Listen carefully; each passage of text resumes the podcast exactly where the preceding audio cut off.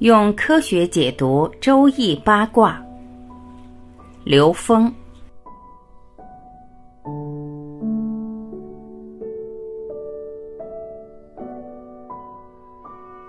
上古时期，所有的人类行为活动是以天为方向的，是以归天为方向的，并不注重于物质世界的人的欲望的满足。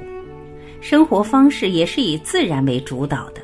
生命的方向是回归。那个时候，统治的君王都是道行最高的人，例如三皇五帝，他们的统治叫替天行道，目的是引领所有的众生前往更高的能量层次。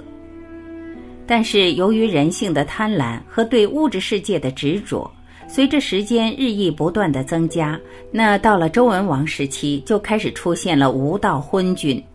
无道昏君是引领人们在有限的物质世界里发展物质欲望。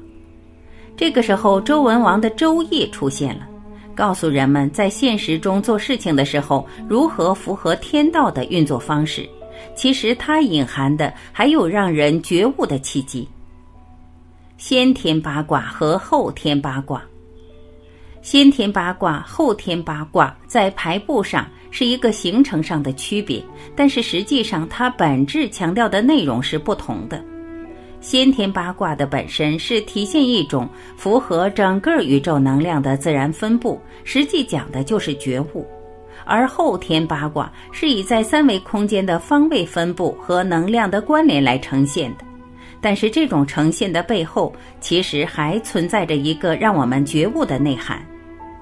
比如说，在后天八卦里面。乾坤的大吉是群龙无首，这个群龙无首大吉是什么意思？能量波的图腾是龙，当所有的能量波都是纵向向上的时候，通过 n 维的时候是看不见头的，这是彻悟的境界。而乾卦的卦辞是元亨利贞，是指在三维空间不断的繁衍。元亨利贞的特点是能量的和谐。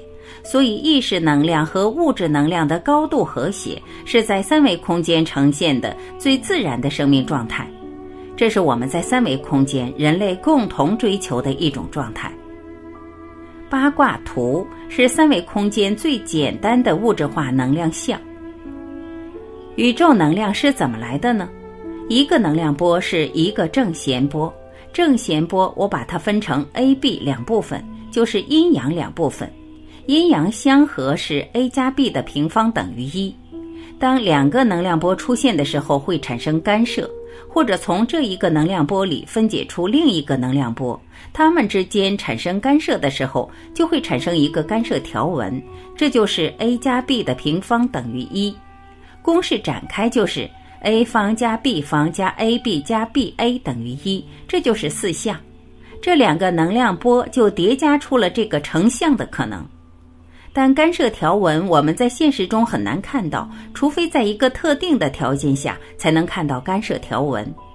A 方加 B 方加 AB 加 BA 这四项分别代表太阴、太阳、少阴、少阳，分别对应水、火、木、金，它们综合的能量就是土。所以五行能量是两个能量波叠加。这种能量叠加的结果构成了所有现象的可能性。注意，这不是已经成像，而只是可能性。在现实中，光学理论里有一个全息图，光学全息图是由无穷多组干涉条纹组成的，每一组干涉条纹对应一个像素。也就是物质上的任何一个像素成像的时候，它是一个遍布在整个画面上的干涉条纹。一组干涉条纹就是占有无穷多的像素，构成无穷多组干涉条纹。在一般情况下，这些干涉条纹是不显像的，有观测者的时候才显像。但是不同的人看它的时候，看到的图像是不一样的。为什么？因为我们的意识是第三个能量波。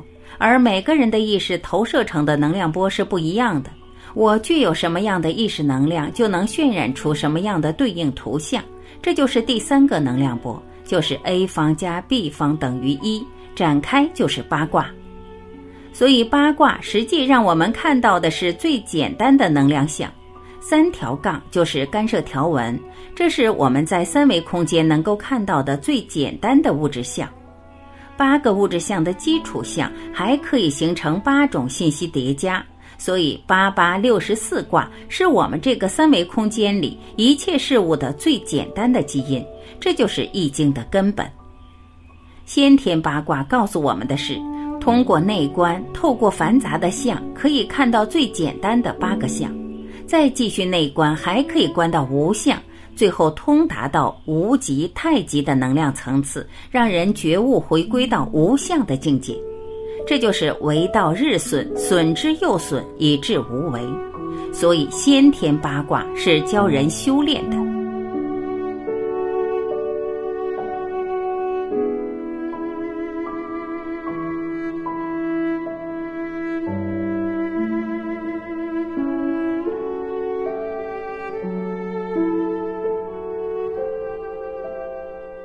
感谢聆听，我是晚琪，我们明天再会。